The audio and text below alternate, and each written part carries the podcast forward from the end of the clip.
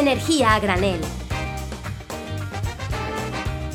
Un podcast de Marcial González e Ismael Morales.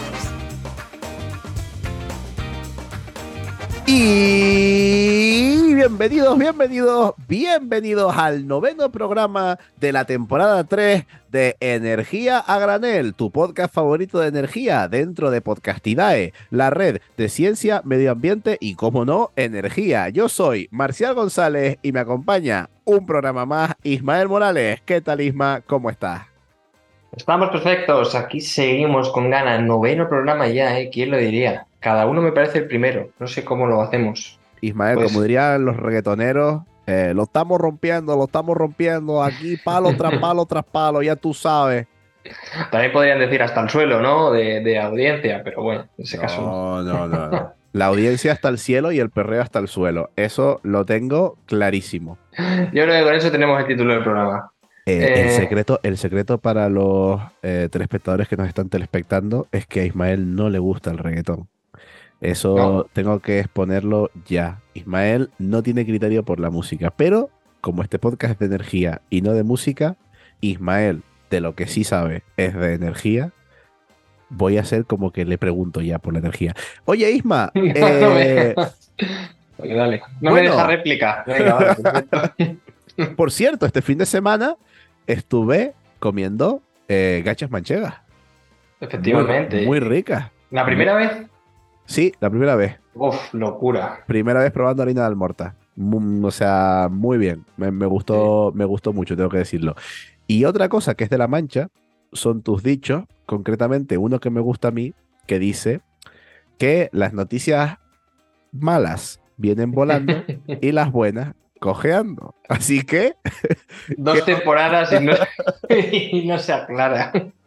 ¿qué, qué nos traes? Eh, ¿Qué nos traes en este programa, Ismael? ¿Qué tienes por ahí? En, en este caso traigo una, una buena noticia que puede ser una buena noticia en el futuro, pero que en el presente es una mala noticia, ¿no? Y sobre el empleo en la transición energética. Y es que, por un lado, es una buena noticia porque es un nicho eh, laboral eh, de presente y de futuro a largo plazo, es decir, tenemos que descarbonizar hasta 2050, algunos países hasta más allá, ¿no? Y en algunos dudo que lleguemos a realmente a, ese periodo, pero sí, sí, tenemos una cantidad de, recurso laboral espectacular. Pero claro, esto todo requiere de una capacitación, de una formación, de dar una visibilidad ¿no? al adolescente que está ahí dudoso de dónde me meto. Pero la verdad es que REN 21, que es una organización internacional de energías renovables, eh, calcula que actualmente se han creado ya más de 12,7 millones de empleos en el mundo relacionados con la economía renovable, ¿no? En este caso, si vamos a la Unión Europea, que es lo que nos interesa, porque la mayoría de oyentes, salvo algunos, a los cuales saludamos, que están por allí por Sudamérica, Estados Unidos, Australia y, África, porque hay, hay gente que se conecta a escuchar energía a Dane desde, Desde, desde otros territorios africanos que no son las Islas Canarias, ¿quieres decir? Exactamente. Yo creo que igual en Canarias soy el único, pero. no, hombre. Eh, pero sí, desde África. Y mm, bueno, lo que decía, que me estás liando, tío. La Unión Europea eh, se ha creado, pues dentro de lo que es la industria solar, creció un 30% en 2022 con nuevos 700 unos 600.000 empleos nuevos de trabajo. Pero la expectativa es incluso mayor porque el plan Repower Europe de la Unión Europea eh, piensa que para el periodo 2022-2030, piensa, ha analizado, ha estudiado, eh, para cumplir los objetivos de todo el Green Deal hasta 2030, pues necesitamos 3,5 millones de puestos de trabajo, generar nuevos puestos de trabajo. Eso, es una barbaridad. Mm. de aquí a 2030, generar 3,5 millones de, de nuevos puestos de trabajo relacionados con el sector de las Sí. energías renovables.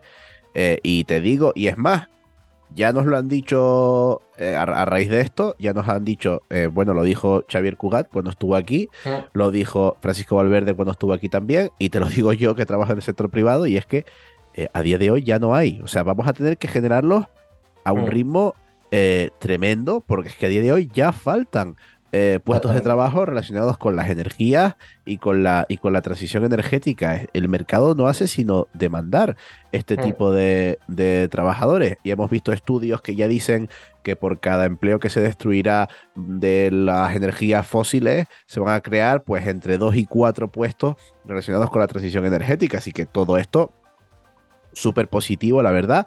Pero la realidad es que faltan profesionales. Yo no sé dónde, dónde pueden estar. Es que vamos. Eh, es que sí. Como diría en el mercadillo de mi pueblo, me lo quitan de la mano, me lo quitan de la mano. Eh, tal, cual. Es que, tal cual. No, vamos, no sé si los esconden o los secuestran o qué. Exactamente, pero bueno, em, el, problema es que la capacidad de la oferta no lectiva está siendo eh, totalmente incremental, ¿no? Tenemos nuevos másters especializados en energía renovable, que en este caso puede ser eh, la habilidad técnica de las plantas, el impacto ambiental, diseño, montaje, mantenimiento, todo esto es una nueva cadena de valor ¿no? que se está eh, empezando a dar eh, clases ¿no? y estudios en este, en este tema. También tenemos másteres en energías renovables también ligados a la sostenibilidad ambiental, eh, másteres universitarios europeos con diferente transversalidad entre universidades. Entonces, claro, en este caso, pues yo hay una, una, oferta que no veo por ningún lado y es el de ingenieros eléctricos. No sé dónde están, la verdad.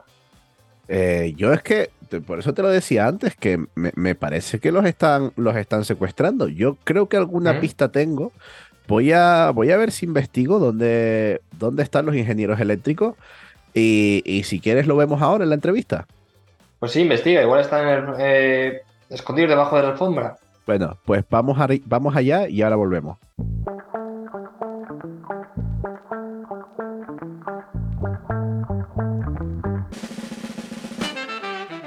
Y ya estamos de vuelta tras las pistas de los profesores secuestradores, que así los, hemos llamado, vamos a llamarlos así.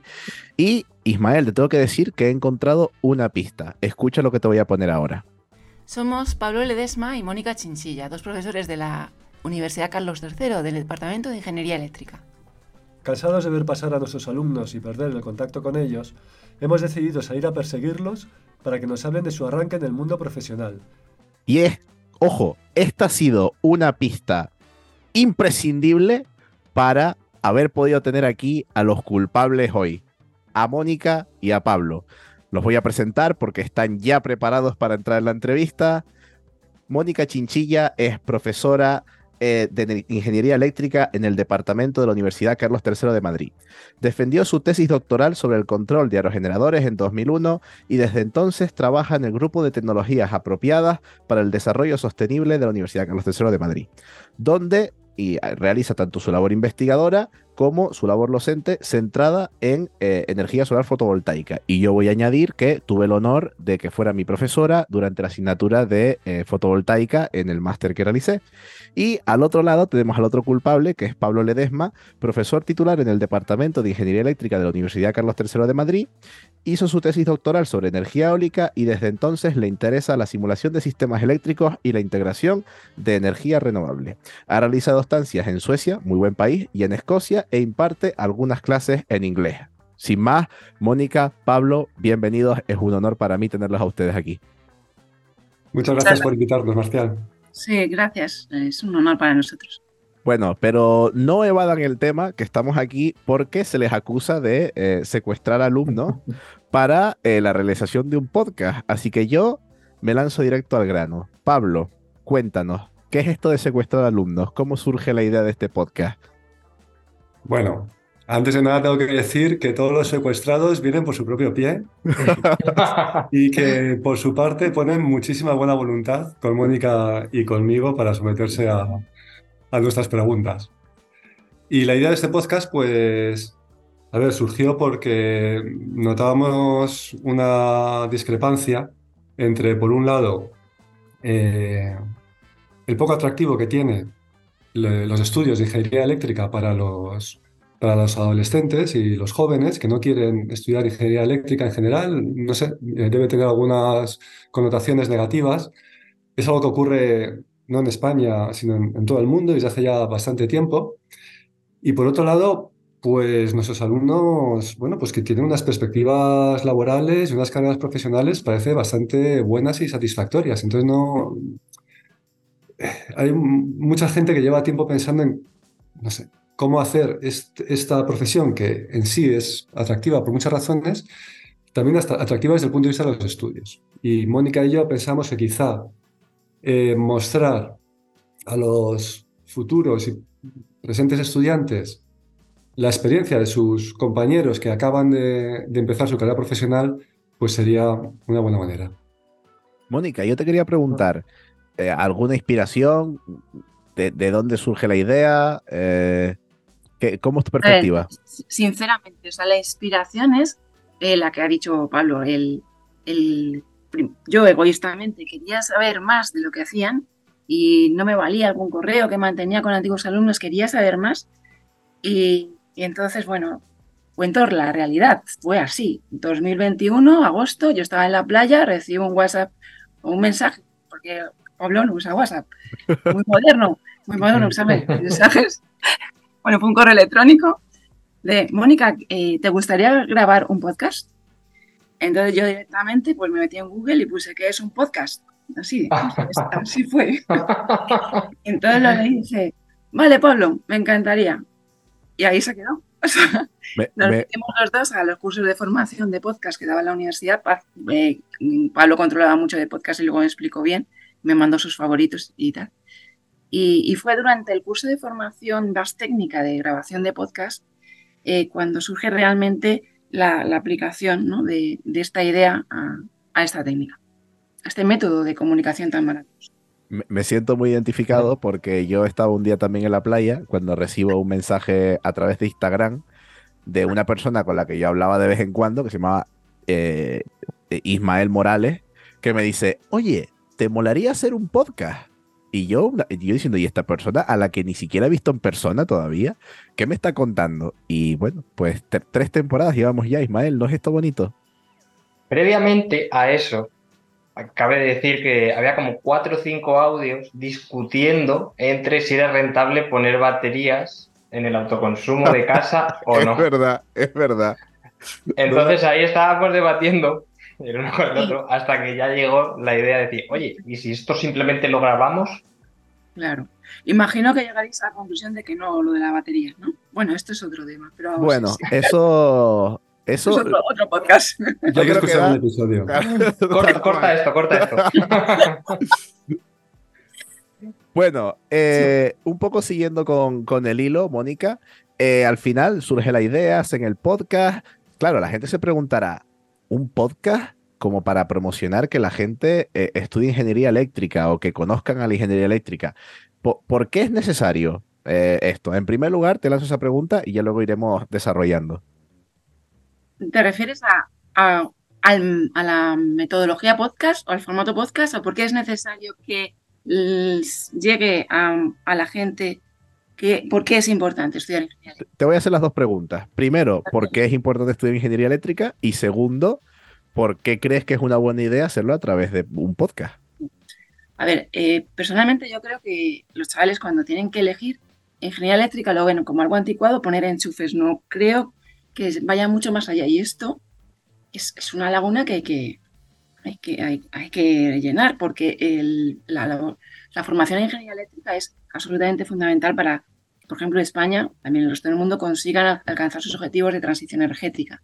Porque la formación en ingeniería eléctrica es básica, afecta a todo el sector energético, desde la generación, la transmisión, la distribución, el consumo de electricidad, y por lo tanto las, oportunidades laborales son bestiales y necesitamos, es que se necesita eh, para esta transición. El formato podcast llega, llega muy fácilmente a un sector de la población que que tiene, bueno, pues esa, digamos, esa costumbre y también incluso pues es algo que mm, puedes estar escuchando más en el tren, o sea, no necesitas que esté el audio, me parece formidable. Ha sido para mí el gran descubrimiento. Pablo, tú si quieres, cuéntanos, eh, apoyando lo que dice Mónica, eh, cómo está verdaderamente de demandada la profesión de, ingeniero eléctrico, que yo la podría contar también, pero tú la sabes muchísimo mejor que yo. Bueno, No sé si la sé mejor que tú, que tú, seguramente no, porque nosotros somos profesores y, claro, perdemos la pista a casi todos nuestros alumnos cuando, cuando terminan la titulación. Pero, en fin, tanto lo que oigo como los informes que se publican, pues indican que las perspectivas laborales son buenas. Yo, abundando en lo que dice Mónica, diría pues que es interesante para el bolsillo, es interesante también para el planeta mm, y, y que además es una industria sólida que, bueno, pues relativamente hace poco hemos tenido primero la crisis del 2008 y luego la del COVID y hay sectores industriales que de un día para otro casi se han parado y sin embargo pues la ingeniería eléctrica sigue porque es estructuralmente necesaria. Y, y bueno, pues me parecen todo buenas razones. Sí, yo... cogiendo esta titulación nos hacen felices a Mónica y a mí y, al resto de profesores de ingeniería. Que, es muy importante. de marketing ahí, claro. Efectivamente. Eh, pues, no, no, pero, o sea, bueno, yo por aportar que yo también al final trabajo con muchos ingenieros y es que es complicado retener a un ingeniero y más, o sea, yo trabajo en un think tank que al fin y al cabo es una ONG, ¿no? Pero con la necesidad de electrificación de, todos los sectores actuales que consumen combustibles fósiles, es complicado retener incluso a un ingeniero que acaba de salir de la carrera, eh, ingeniero eléctrico, y que no vuele, porque cualquier empresa le pone sobre la mesa un contrato muchísimo mejor que el de, que el de una ONG, ¿no? O sea, para que veamos, y realmente en muchos casos está siendo un cuello de botella, porque hay tanto por hacer, como decía Mónica, la transición energética, que necesitamos muchísimos más ingenieros eléctricos. Sí, desde luego, yo lo que, lo que puedo aportar es que, mm, vamos, todas, todos los colegas de otras empresas que conozco, incluso dentro de mi propia empresa, te transmiten lo mismo, es que no hay ingenieros eléctricos. O sea, están, se los, se los llevan, mm, pero vamos, eh, cualquier persona que sepa mínimamente lo que es un amperio, es que lo, mm, te, te lo roban, porque está muy, muy demandado. Eh, volviendo un poco también a lo que, a lo que decía Mónica, pensando en rescatar cosas, Mónica hablaba de que la gente pues se plantaba, se planteaba lo que era ingeniería eléctrica y decía poner enchufe. Yo añado, es que tenemos la concepción de que ingeniería eléctrica es pues transformadores muy grandes y como una industria muy pesada, nada bonita, eh, que no relacionamos, por ejemplo, con cosas como el coche eléctrico o los paneles fotovoltaicos, sino le hacemos voy a añadir ahora una apreciación yo, que es que la hacemos una industria muy pesada, muy de hombres, porque justo ahí, Mónica, te quería preguntar una cosa, y es, sabemos que poco a poco está cambiando el tema de ver la ingeniería eléctrica como la ingeniería de cosas grandes, gordas, transformadores, uh, cosas que hacen ruido, y sobre todo de hombres, sabemos que está cambiando la parte de, las cosas grandes, pero yo te pregunto sobre la, la segunda, y es, estamos teniendo también un perfil de entrada diferente, sabemos que ingeniería eléctrica es de las carreras pues con más Mm, desigualdad entre hombres y mujeres, ¿tú cómo lo percibes como, como profesora? Altibajos. O sea, en los últimos 20 años no he percibido una clara tendencia al alza o a la baja. Esa es la realidad. Entonces he estado mirando cifras y para que veáis, por ejemplo, en 2021 tenían clase casi, casi, bueno, un poco más de un cuarto, era, o sea, un 28% eran chicas. Y luego el año siguiente bajó un 12 y ahora ha subido a un 17. Entonces, no veo clara la tendencia. Es verdad que si lo comparo con, el, principios de este siglo, o sea, 2000, sí, o sea, ahora hay más. Pero no, no es clara la, tendencia ascendente. O sea, eh, yo creo que hace falta mucha más labor de, la que se está haciendo. hay muchas iniciativas ahora de formación expresamente para fomentar que las chicas estudien ingeniería desde los institutos pero yo creo que hace falta mucho más. Porque como decís, o sea, yo creo hay, un, hay muchos estudios, ¿no? El, estudio del Consejo Superior de Cámara de Comercio en España el año pasado decía que hacía falta 300.000 profesionales solo para, para todas las renovables, pero en general en ingeniería eléctrica mucho más. O sea, si una de las entrevistas que hacemos a una de la Irene, por ejemplo, Irene Gilabert, en el podcast, eh, esto sí que nos costó perseguirla, pero bueno, es que se, varios días conseguí nos dice, cada día recibo tres ofertas de trabajo y no me quiero cambiar. Estoy súper bien, pero por LinkedIn me llegan, no busco trabajo. O sea, eso es... Ahí lo dejo. Eso tal cual es realidad. Tal cual. todas estas cosas, eh, bueno, ya ustedes han dado con, con una idea que es, que es hacer un podcast, pero ¿qué otras formas, es decir, cómo podemos eh, llegar a todos los alumnos que, que, jope, que incluso su sueño es trabajar mmm, montando fotovoltaica o, o, eólica o lo que sea? ¿Cómo, cómo les transmitimos eh, o qué creen que es lo que hace falta para que llegue mucho mejor la información a los alumnos de, oye, que a lo mejor la ingeniería eléctrica es el camino que tú quieres seguir y no la estás percibiendo como lo que es. No sé, Pablo, ¿tú, tú qué ideas tienes? Pues ha habido mm, bastantes iniciativas porque, como, como os dije antes, es un problema que viene de largo. Y bueno, pues hacen las charlas de, presentación de las titulaciones, se va a institutos, a centros de secundaria, están las ferias de, titulaciones. Pero bueno, pues de alguna forma cargamos con ese, no sé, esas, habría que analizarlo supongo desde un punto de vista de marketing, esa, esas connotaciones, como tú decías, de algo pesado, rancio, polvoriento, que no, no es el caso, no tiene por qué ser así. Pero, pero bueno, la, las iniciativas las hay, pero yo diría que están un poco agotadas, que no, no, no solucionan esta discrepancia de la que hablábamos. Yo también quería comentar que hay un, hay un, bueno, un canal, Sígueme la corriente de Rubén dijo que yo recomiendo y en concreto un capítulo dedicado a las salidas de ingeniería eléctrica que creo que explica fa, de forma fantástica, minuciosa, cuáles son eh, las, la, bueno, dice que es una, la ingeniería con más salidas profesionales, entre la primera y la segunda según el, el ranking y en empleabilidad y en salario y da un montón de, de detalles sobre posibles salidas profesionales. Yo también eso recomiendo. Hay también programas de, de formación que hacen en todas las universidades en colaboración con los institutos. Solicitan voluntarios entre los profesores para ir a charlas a los institutos expresamente para formar el programa STEM for Girls. Y bueno, pues eh, falta mucho más. No sé, no sé si os ocurre alguna cosa que se. ¿Vosotros tendréis alguna, alguna idea? Sí, el, el, camino es largo eh, y surgen ideas.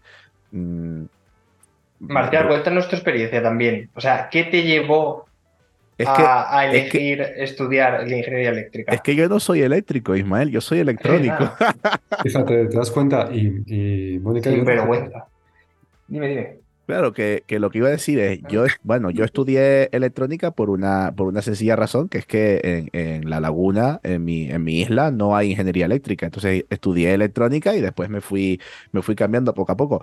Pero eh, también sobre mi tejado tendré que decir que yo no tenía ni idea de que iba la, la, ingeniería eléctrica. Yo cogí electrónica porque, bueno, más o menos me iba yendo por ahí, pero yo, o sea, te lo podrán decir mis padres, el día uno que elegí mis opciones en bachillerato, yo quería trabajar en, en energía solar.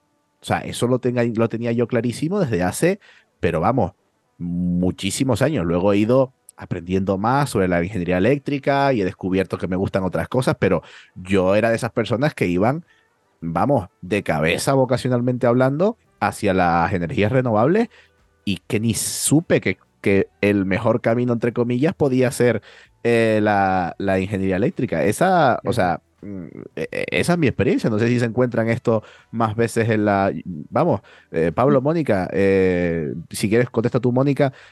No sé si se encuentran perfiles de alumnos que llegan a la carrera y les dicen, contra, es que yo no, me, yo no sabía lo importante que era la ingeniería eléctrica.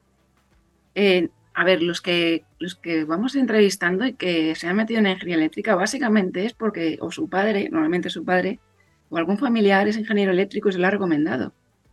Porque normalmente, pues, y también lo hicimos, Pablo y yo estudiamos electrónica. eh, y luego quien quiere hacer eólica o fotovoltaica, quien quiere trabajar en eso, pues suele elegir energía en el grado de energía, porque cree que va a tener una formación más adecuada. Cuando al final en renovables lo que hace falta no solo es dimensionar, construir, instalar, operar, es sobre todo eso, operar, operar durante 30 años las plantas que están instaladas. Y, hace, y entonces, en todas esas funciones, el eléctrico eh, pues forma parte ¿no? de, de, de, todos, de toda esa cadena y, y, y, debe quedar clarísimo que alguien que estudia ingeniería eléctrica va a poder trabajar en lo que quiera de, de renovables y encima pues va a poder aplicar todo lo que ha estudiado. Es así. Eso, yo creo que es una certeza, eso tenemos certeza por las entrevistas que hacemos, por nuestra experiencia Y no sé de qué otra carrera yo podría decir eso, ¿no? Que vas a trabajar exactamente en lo que has estudiado. Es complicado. O sea, esto si te gusta, como tú, Marcial, lo tenías claro. Tenías claro que, querías, que no querías ensuciar el planeta y es verdad. Pero ¿por qué lo tenías tan claro, Marcial? La solar. O sea, eh, tienes que tener algún input, algún estímulo que te diera ese. Yo en bachillerato hice dos cosas, ¿vale? Eh, profesionalmente hablando. Una fue coger, eh, digamos, todas las asignaturas de tecnología porque quería estudiar o trabajar en algo relacionado con la energía solar. Y otra fue aprender francés porque quería vivir en Canadá. Lo de Canadá, vi la temperatura que hacía y lo descarté. O sea, ya, te digo que eso no, o sea, no va a pasar. No va a pasar porque... Bueno, bueno. bueno, bueno, no.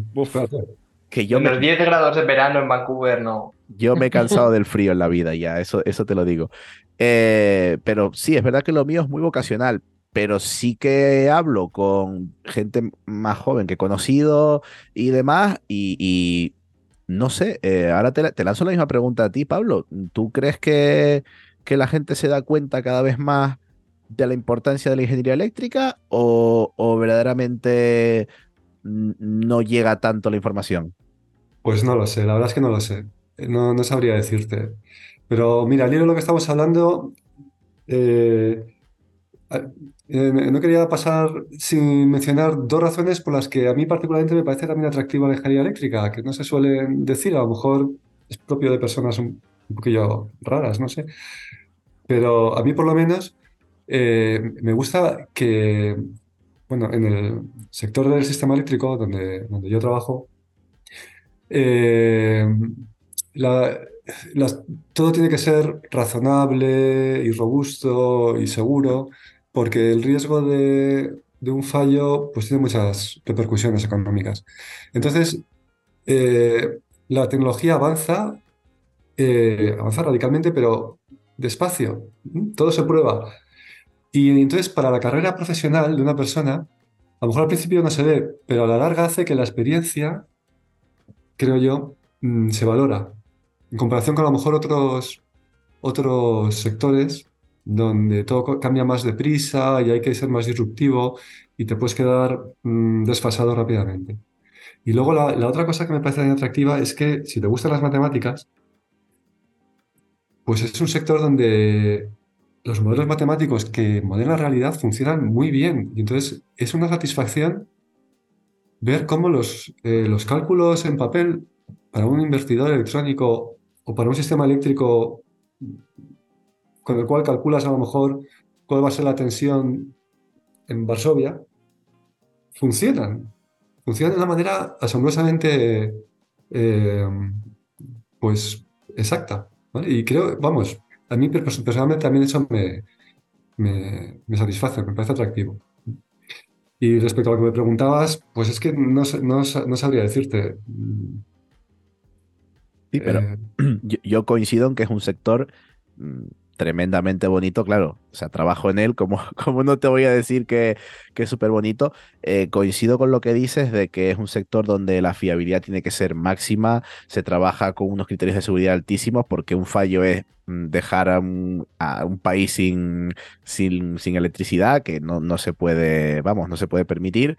Eh, y es un sector pues altamente complejo, como dices tú, con, si quieres meterte en complejidad matemática vamos, yo les invito a que abran Google Scholar y busquen los papers donde aparece Pablo Ledesma y revisen los artículos que escribe lo que, los que es eh, autor Pablo y miren la, belleza y, la complejidad de los modelos matemáticos que, que, desarrollan.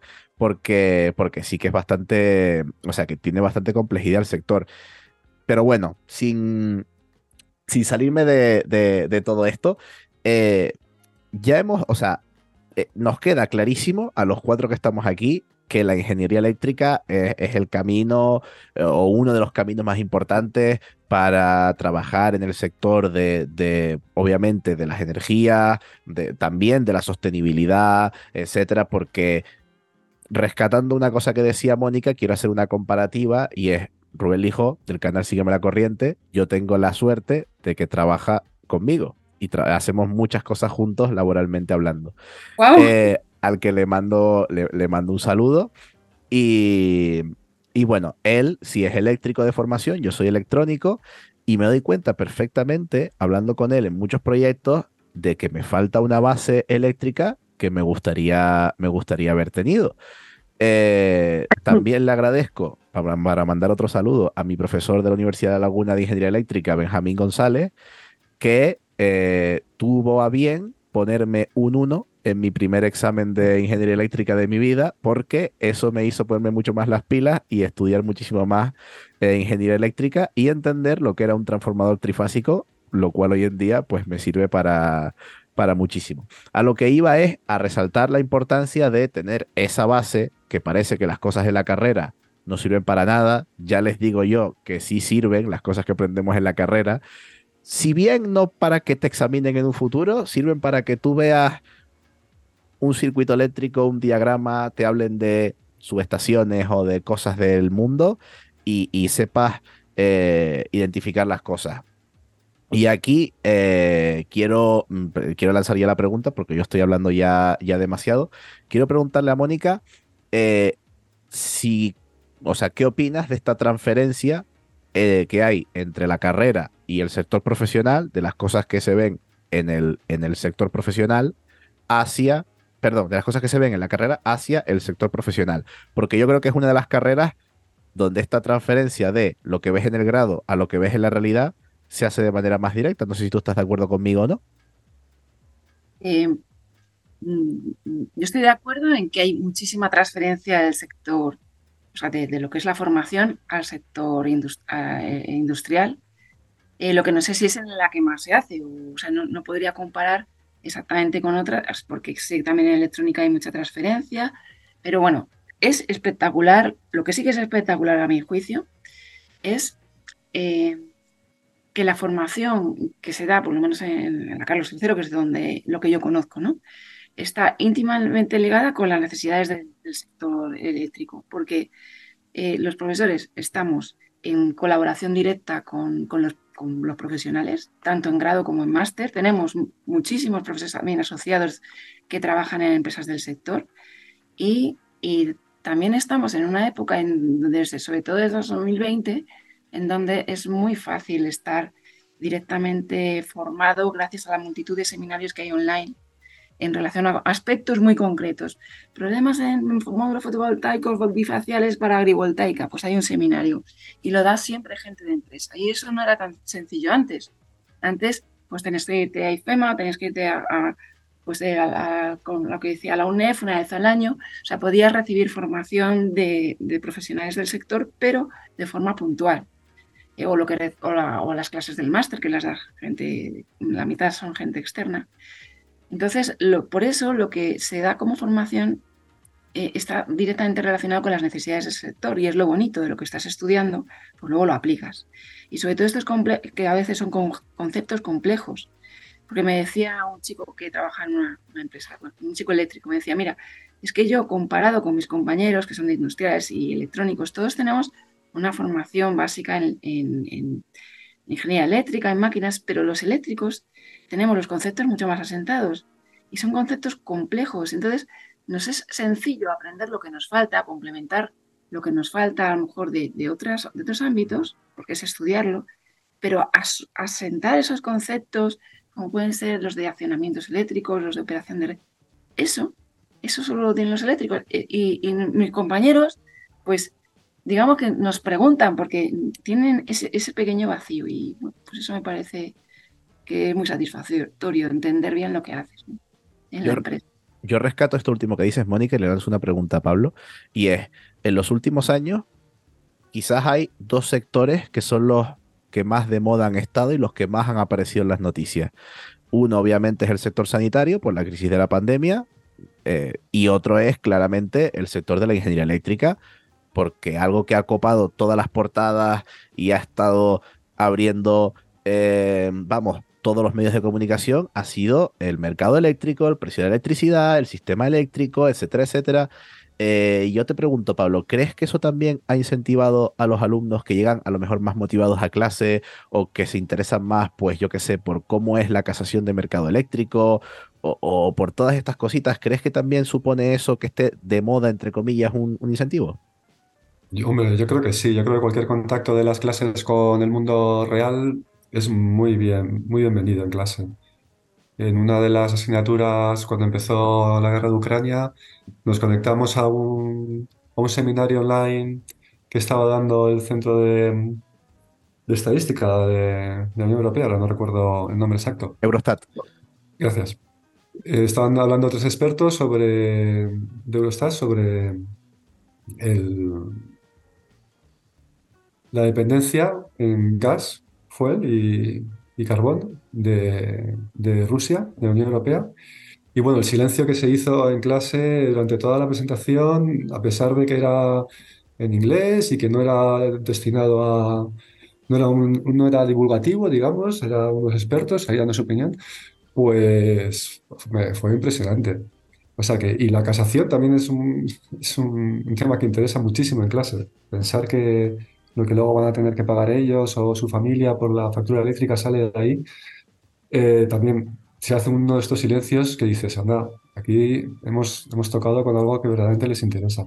La verdad que como alumno comparto totalmente contigo. Yo estaba también eh, en mi casa eh, viendo ese, ese webinar que decías tú de Eurostat de cuando la guerra de Ucrania y es que en mi mente solo estaba pensando, madre mía, eh, qué suerte ser una pequeña parte del el mecanismo que hay que poner para solucionar todo este problema. O sea, mm, yo creo que eso al final, si, si, la gente comprendiera que esa vocación, ese momento es la ingeniería eléctrica, eh, vamos, si yo lo pudiera transmitir, muchísima más gente estudiaría, yo creo, eh, este camino, porque, mm, Jope, mm, yo sí que, sí que me, vamos, yo es que tengo una vocación muy grande, entonces intento siempre rebajarme y hablarle a gente que a lo mejor no está tan loca ni es tan friki como yo, que también, que, que no, no todos estamos tan locos, pero, pero que sí que creo que es un sector que está, eh, vamos,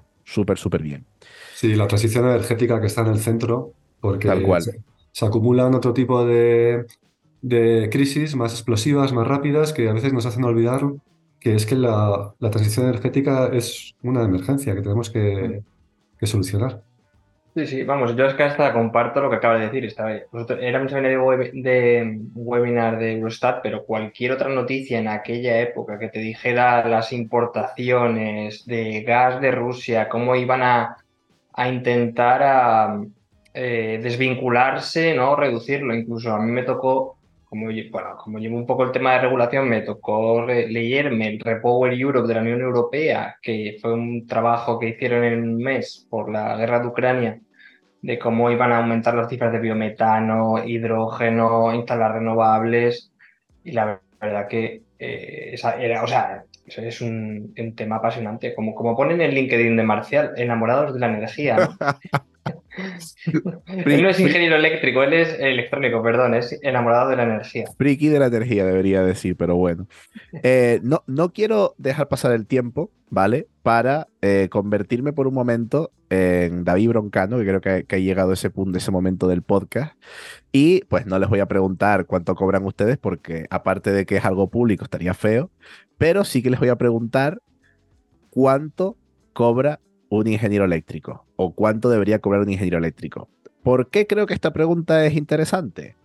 Porque no tanto por convencer a la gente para que estudie ingeniería eléctrica porque se cobra mucho dinero, que eso pues también, aparte de ser un aliciente, eh, sino esta pregunta eh, va un poco más dirigida a los ya estudiantes de ingeniería eléctrica que están acabando su grado y que no saben, pues cuando van a entrar en una empresa, qué salario pedir, qué Mm, que por dónde tirar, etcétera. Yo primero les, lanzo la pregunta y es, Mónica, ¿alguna vez han acudido a ti preguntando, oye, tengo una oferta de trabajo de no sé qué, eh, ¿cuánto pido o cuánto tengo que cobrar? No sé si ese, tipo de preguntas se dan en clase. Eh, jamás me han hecho esa pregunta.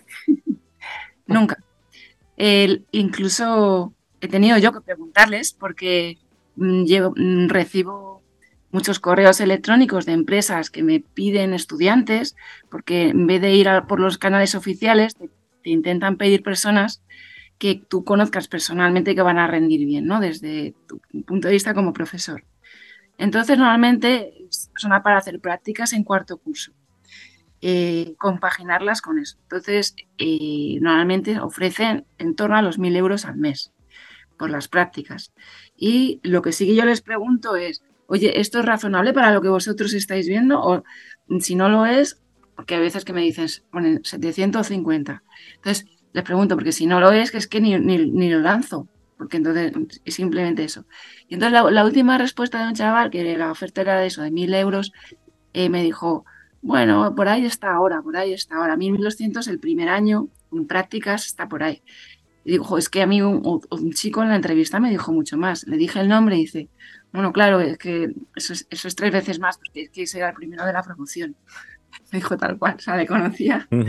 Entonces, claro, pues ya vi que dependía de, hay factores, ¿no? Que, que pueden hacer que esto cambie. O sea, como puedes ir eligiendo, lo bueno es eso como tú sales y, eh, entras en una y hay tantísima oferta, puedes ir eligiendo, pues al final te quedas. Y fíjate que al final decían que no, que no se quedaban solo por el, salario, que al final más o menos no variaba mucho, sino había muchos otros factores que, eran clave. Lo dejo ahí porque es otro tema. Sí. Eh, Pablo, eh, te lanzo la pregunta a ti antes de, de, un poco abrir el debate. ¿Te has encontrado esa situación en algún momento? A mí tampoco me ha pasado. Y ten en cuenta, Marcial, que bueno, Mónica y yo somos profesores, que es que es un, es una, es un camino profesional muy distinto. Eh, nosotros, profesores e investigadores. El, el, el, primer rector de la Universidad, Pérez Barba, un día que nos juntamos los profesores para pedirle un aumento de sueldo, nos dijo que, que los investigadores que tenemos que ser monjes, que estamos en solitario en nuestro... Exclaustrados. bueno, austeridad, nos dijo, austeridad. si llegara a ese extremo, pues, a ver, es que es, un camino muy distinto, eh, que se ve muy afectado por, por el éxito de, de, los estudiantes de ingeniería eléctrica, porque, eh, en fin, en la carrera investigadora, en nuestro sector, pues hay menos competencia seguramente que en otros sectores porque el camino del investigador al principio pues está mal pagado en España y, es incierto. Y entonces la gente, claro, lo compara con las ofertas de trabajo que llegan y, se va. Y entonces a los que verdaderamente nos gusta este camino, pues nos lo encontramos más llano. Eh, entonces, lo siento, Marcial, pero es que entre que no me lo preguntan y que yo no lo pregunto porque me da pudor hablar de dinero, Yo, es que... Pues, no te sé decir. Entonces, claro, quien está en el, mercado laboral actualmente y en una empresa privada es Marcial, entonces. Claro, yo, yo por eso voy a dar un par de números, eh, también porque sí que creo que esto tiene que dejar de ser un tabú, porque por una cosa muy importante, y es que vamos a pensar la ingeniería eléctrica, como ya hemos dicho, como un sector donde no es que haya mucha gente buscando trabajo y pocos trabajos a los que acceder, sino que tenemos el caso contrario. Hay muchas empresas buscando trabajadores y pocos trabajadores. Y eso a los ingenieros eléctricos nos da un poder tremendo porque tenemos la sartén por el mango. Por eso es importante hablar de estas cifras porque somos los que tenemos que llevar la voz cantante negociadora, por lo menos en nuestro, sector, que tenemos ese privilegio vamos a partir de la base que saca Mónica, ¿no? De para un recién egresado entre esos, pues, 1.200 euros al mes, más o menos. Vamos a convertirlo en bruto anual, que es lo que se suele hablar en el mercado laboral normalmente, y tenemos, pues, unos entre 12.000 y 16.000 euros. Ojo, recién salido de becario. Esto significa que estamos hablando de los primeros meses como muchísimo, el primer año de trabajo. Eh, a partir de ahí, eh, ya muy rápidamente eh, se suelen colocar, obviamente va a depender de pues tus competencias lingüísticas, de lo que sepas aparte, de si has aprendido a programar. O sea, yo hablo de la base, pero sobre encima, por cada habilidad especial que tengas, vas construyendo más salario. Pues ya te digo que te puedes encontrar fácilmente con que al año siguiente, después de haber abandonado la carrera, te pones por encima de 20.000. Muy fácil. Esto es muy, muy fácil eh, llegar a estos niveles. vas esperando un año, dos años, a los tres años ya puedes estar en el, en el entorno de 30.000 con, con, o sea, sin tampoco que esto sea nada muy raro. Es decir, que si yo tengo dos, tres años de experiencia, ya yo no voy a bajar mucho más de 30.000 en la exigencia. Yo te exijo esto y te lo van a dar, te lo garantizo yo porque, vamos, ingenieros con dos años de experiencia en el campo de ingeniería eléctrica hay muy, muy poquitos y se los rifan. Así que ya les digo yo que mi percepción es que de 30.000 para arriba.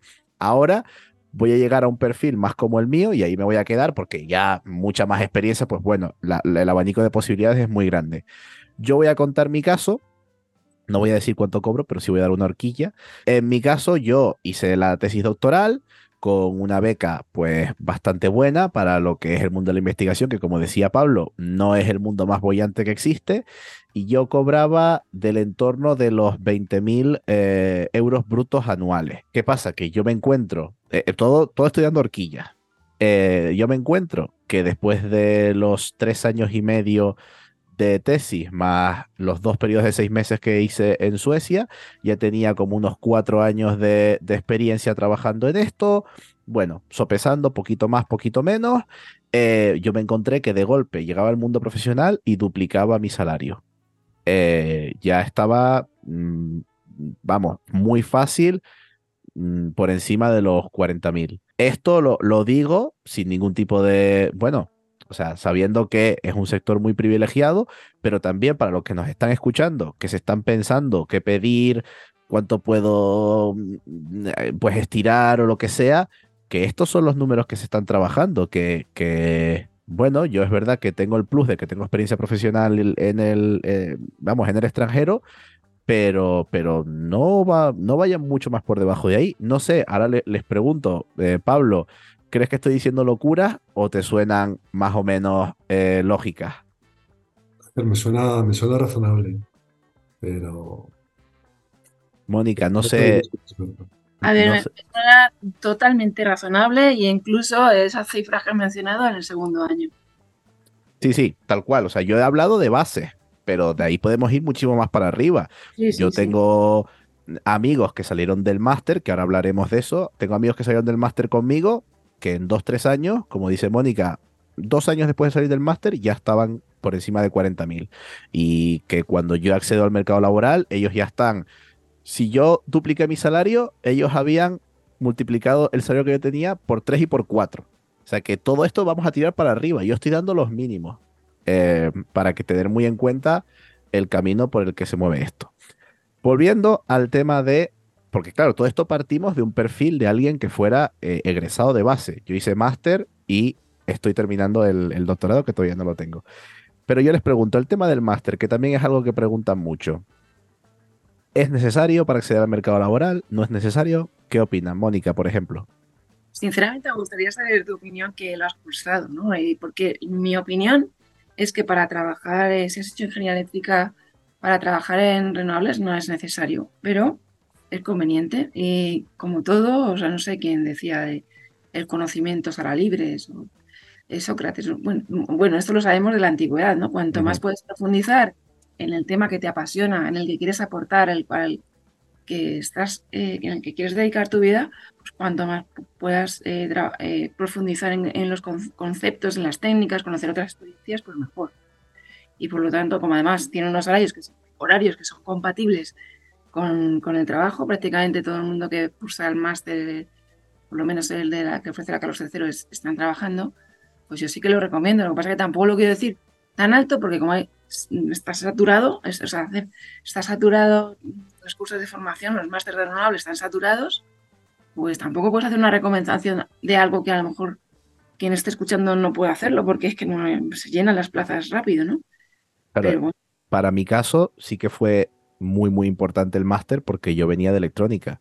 Yo llegué a un máster donde para mí el primer cuatrimestre de ese máster fue abrirme los ojos del mundo. Yo no sabía pues lo que era un flujo de potencia, ni sabía lo que era el mercado eléctrico, ni sabía lo que era nada. Y claro, y, y en un cuatrimestre me explican todas esas cosas y vamos, yo sí que aprendí muchísimas cosas súper importantes. La gente que venía de ingeniería eléctrica, es verdad que no tanto, se pudo, o sea, se podían permitir quizás acceder más directamente al mercado laboral, pero es lo que tú dices, al final la información es poder. Mi opinión, eh, importante, sí. Estrictamente necesario, no. Pablo, ¿tú qué opinas? Necesario no, desde luego, porque además el grado de ingeniería eléctrica te da atribuciones profesionales y no es necesario. Supongo que es una decisión que hay que tomar pues cuando llegue el momento. Al acabar el grado, en función de los intereses y las posibilidades de cada uno, también tenemos estudiantes de máster que lo están haciendo mientras están trabajando.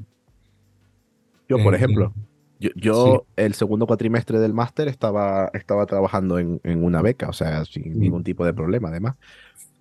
Y ahora, como, Yo, como yo, yo voy a dar mi caso también. es que, es que claro, te, iba, te iba a preguntar a ti ¿Qué hace ahora. un biólogo trabajando en renovables? Efectivamente. Eh, Gracias a un máster. La- la siguiente pregunta era. Claro. la siguiente Eh. pregunta era para Ismael. Era, "I- Ismael, por lo que sea, estamos hablando aquí de ingeniería eléctrica, no sé cuánto, tú has conseguido trabajar, vamos, en, en un puesto que yo te envidio mucho, en el centro de la transición energética, eh, con un conocimiento enorme y tal. eh, pero tú estudiaste biología, cuéntanos, ¿cómo, cómo es tu camino para también tener otros ejemplos? Claro, claro, exactamente. La carrera eh, biología probablemente sea la carrera más bonita que hay, la que más vas a aprender de todo, eh, funcionamiento orgánico, de, animales, eh, geología, genética, pero es la que menos salidas laborales tiene. es todo lo contrario. Entonces, en ese caso, yo sí que tocaba ser biólogo de bata o de bota. De bata es investigación pura. Aquí, como vosotros decíais, puedes acabar por la rama de pura investigación o bien, pues farmacéuticas, es un poco la salida laboral que más recurso económico puede generar. Pero yo sí que me hice un máster en energía y economía y a partir gracias ahí entré como becario y de becario ya pues me quedé, duré un mes porque justamente la persona que está a mi cargo eh, lo dejó y yo entré eh, como responsable al mes y ya pues llevo cuatro años trabajando en no solo en renovables sino al fin y al cabo pues toda transición energética que es un campo muchísimo más, más amplio incluso tran- transición ecológica que siempre el aporte de la biología con todos los problemas que está viendo ahora de integración de renovables, eh, desarrollo rural, oposición que puede haber con los ecologistas, pues bueno, siempre meter un poco una visión más amplia es interesante. Y ese es mi camino, totalmente diferente al de un ingeniero eléctrico. que, que ya vemos que, bueno, no. mm, tampoco este podcast eh, vamos a lanzar el mensaje de no, no, el único camino que hay es la ingeniería eh, eléctrica, porque lo que resulta es que aquí ninguno de nosotros somos ingenieros eléctricos. Pero sí que tenemos que remarcar, y es importante, que quizás el camino óptimo o un camino muy claro, que, pues parece que la gente no, no, no lo sabe, es que la ingeniería eléctrica mm, pues toca temas de transición energética, toma temas, toca temas de vehículo eléctrico, toca temas de mercado eléctrico y, y que es la carrera propiamente dicha para ello. O sea que eso es algo muy importante para cambiar nuestras mentes y para eh, que nos quede claro. Y con esto ya eh, enlazo con, nuestra última pregunta eh, fantástica de siempre, que se nos acaba el tiempo, que hoy además la hacemos por duplicado. La va a contestar primero Pablo, y es la pregunta de la varita mágica. Y es, Pablo, si tuvieras una varita mágica para arreglar alguno de los problemas que han salido en este podcast, para transmitirle a la gente la importancia de la ingeniería eléctrica, para, para cambiar, eh, digamos, estos tabúes que hay, ¿qué, se te ocurre que podríamos hacer? Pues si tuviese una varita mágica, Marcial, no sé. Eh, a ver, yo quizá la aplicaría un poco al sistema educativo. A ver, esta es una opinión personal, pero mm, eh, tanto en primaria como en secundaria, como en, el- como en, la universidad, pues yo creo que sería muy interesante para el desarrollo profesional de las personas, para su bienestar, para la sociedad, eh, reducir los contenidos, la cantidad de contenidos y trabajar en otro tipo de, de habilidades. Mm, Porque los contenidos, como hemos visto aquí, bueno, pues hay muchos caminos para llegar a lo que quieres hacer, a través de la biología, de la energía eléctrica, de la energía, Mm, pero hay una serie de, de habilidades pues, que, que tenemos que aprender en nuestra primera etapa de nuestra vida, eh, habilidades de redacción, de comprensión, de razonamiento, de respeto, eh, respeto a la identidad de cada uno, a la diversidad, que, bueno, creo que faltan. Yo, eh, durante mi- mis estancias como investigador fuera, he viajado con mi familia y mis hijos han estado en otros eh, sistemas educativos donde eso está en primer plano. Entonces, yo si tuviese una varita mágica, más que arreglar, no sé, un- una cuestión específica de la imagen de la ingeniería eléctrica o de algún tema tecnológico en particular, pues quizá lo que pediría es eso. Aunque, aunque quizá ahora mismo ni siquiera sea un, debate en la sociedad. Eh, vamos, mucha gente quizá no, no lo perciba y piensa que lo que los niños necesitan y los adolescentes y los jóvenes es saber más, saber más datos. Estoy de acuerdo completamente contigo, añadiendo a ese cambio estructural que comentas, el darnos un poco más de paciencia, porque en España parece que, vamos, desde mi punto de vista también, mi opinión, en España parece que tenemos que hacer eh, bachillerato corriendo y la universidad corriendo según salir y después hacer un máster y, a veces el tomarnos un poquito más de tiempo en hacer otras cosas que no sean, como tú comentas, pues memorizar y aprender y conocer un poquito el sector o, o conocer otras cosas, eh, acaba siendo necesario eh, e importante. Eh, Mónica, te traslado la, la pregunta a ti, te cedo, te cedo la, la varita mágica. ¿Qué, qué hacemos? ¿Cómo lo ves? Voy a aprovechar que tengo una varita mágica. que no- ojalá la tuviéramos. pero- Mm, Creo que entre los, los tres ya habéis dicho la, la- la solución, ¿no? Cada uno ha aportado. Creo que el- el- si se educásemos en la conciencia, que decía Pablo, en ser conscientes de, de nuestra situación actual en el mundo, en todos los aspectos, eh, y supiéramos y quisiéramos, como decía Marcial, formar parte de la solución, eh, entenderíamos que todos podemos formar parte de la solución y una de las vías, pues por ejemplo, es aportar en todo esto que sea este relativo con la sostenibilidad, ¿no? O sea, en, en este aspecto de que estamos hablando, ¿no? Porque, y luego así como cosas concretas, creo, bueno, se están haciendo. Eh, por ejemplo, pues Ismael ha estudiado biología, maravilloso. Y entonces él, él- él más que nadie entiende lo importante que es para el planeta y para al- algún, un árbol que no se puede defender, porque nosotros sí podemos hacer cosas. El, el- el- que trabajemos por, por los animales y las plantas, por ejemplo, no solo por la humanidad. Y entonces hace un máster y, y fíjate lo que está trabajando, ¿no? Una cosa que es sú- súper demandada. A ese respecto de que hay tantísima oferta, decir que las empresas que yo me he pasado en varios seminarios, no sé, yo creo que estabas tú, Marcial, en un autoconsumo fotovoltaico industrial que hubo hace dos semanas, me parece que estabas. Pues había ahí seis empresas que decían que se nos van, fuga, la fuga de profesionales del sector es eh, bestial. Pues mira, lo que decías al principio, ya no vale solo el sueldo, eh, online, eh, buen ambiente en el trabajo. Oye, pon, pon jornada de cuatro horas. Empieza. Cuatro días, cuatro días. De cuatro horas acabamos con el mercado laboral. ¿De Venga, es? bueno, hay que ver, qué exigente. Qué exigente, ojalá. Isma- ojalá. Ismael, Ismael, tiene la varita mágica. Eh, eh, eh, A ver, ella a ver. pide, ya está. Y nada, por terminar, una cosa que también me parece interesante estar haciéndose en la universidad, ahora se está formando, formando un programa que lo llaman Dual, ¿no? Que eso sale en muchos sitios, ¿no? Dual, que es combinar pues, el- los estudios eh, con formación en la propia empresa, que también puede ser interesante. Entonces, bueno, como varita máquina, pues sí, entender que todas las empresas también eh, y la sociedad se, se involucrarán en esa transferencia de conocimiento a- y que no se, eh, mira, que no se politice. O sea, esto de formar parte de la solución no es un eslogan, no es un eslogan publicitario ni político, no se debe politizar, politizar la, la sostenibilidad. Entonces, bueno, pues que como técnicos, como ingenieros, pues que sepamos transmitir eso también, ¿no? Y, y- y esos valores que, que nos está diciendo Pablo desde, desde, desde el minuto uno. No. esa- que esa varita ayude a difundir esto que, que, que sentimos desde, prácticamente desde que tenemos uso de razón. Pues, nada más que... Pues no tengo más que añadir, la verdad, Mónica, totalmente de acuerdo contigo. Me parece un speech eh, muy, muy bueno, con el que estoy, eh, vamos, eh, 100% de acuerdo. Y pues por, por mi parte, nada más que añadir, Isma, no sé si tú quieres eh, preguntar algo más.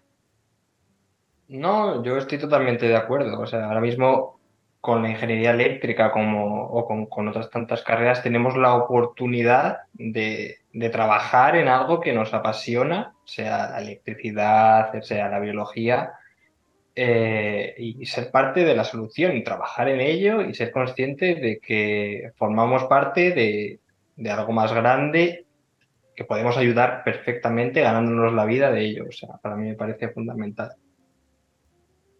Pues sí, pues la verdad que sí. Eh, Pablo, Mónica, les cedo la, la, palabra por última vez por si tuvieran algo, algo más que añadir, algo con lo que, con lo que acabar. Muchas gracias Ismael y, y Marcial por invitarnos, ha sido un placer. Bueno, eh, el honor ha sido, ha sido nuestro, ya, ya te lo digo yo que, que sí. Y, y, eso, pues, mm, yo solo a, aportar, eh, pues, sumado a lo que, a lo que dice Mónica, que, que sí, que, que, ojalá seamos más conscientes de, de cómo podemos eh, resolver eh, el mundo y nuestras vocaciones de, de, la manera más, más mejor. Iba a decir más, claro, más, iba a decir más óptima, pero es que ya está, está mal dicho igual, pero bueno. Eh, pues sin más, eh, agradecerles eh, a todos por haber estado aquí, agradecerles a Ismael que está con nosotros, a los telespectadores que nos han telespectado y a Podcastidae que nos acoge en su seno, que es la red de podcast de medio ambiente, ciencia y energía. Y pues nada, eh, emplazarlos al próximo capítulo y recuerden, nos vemos la semana que viene. Muchas gracias y hasta pronto. Adiós. Muchas gracias. Gracias. Gracias, adiós.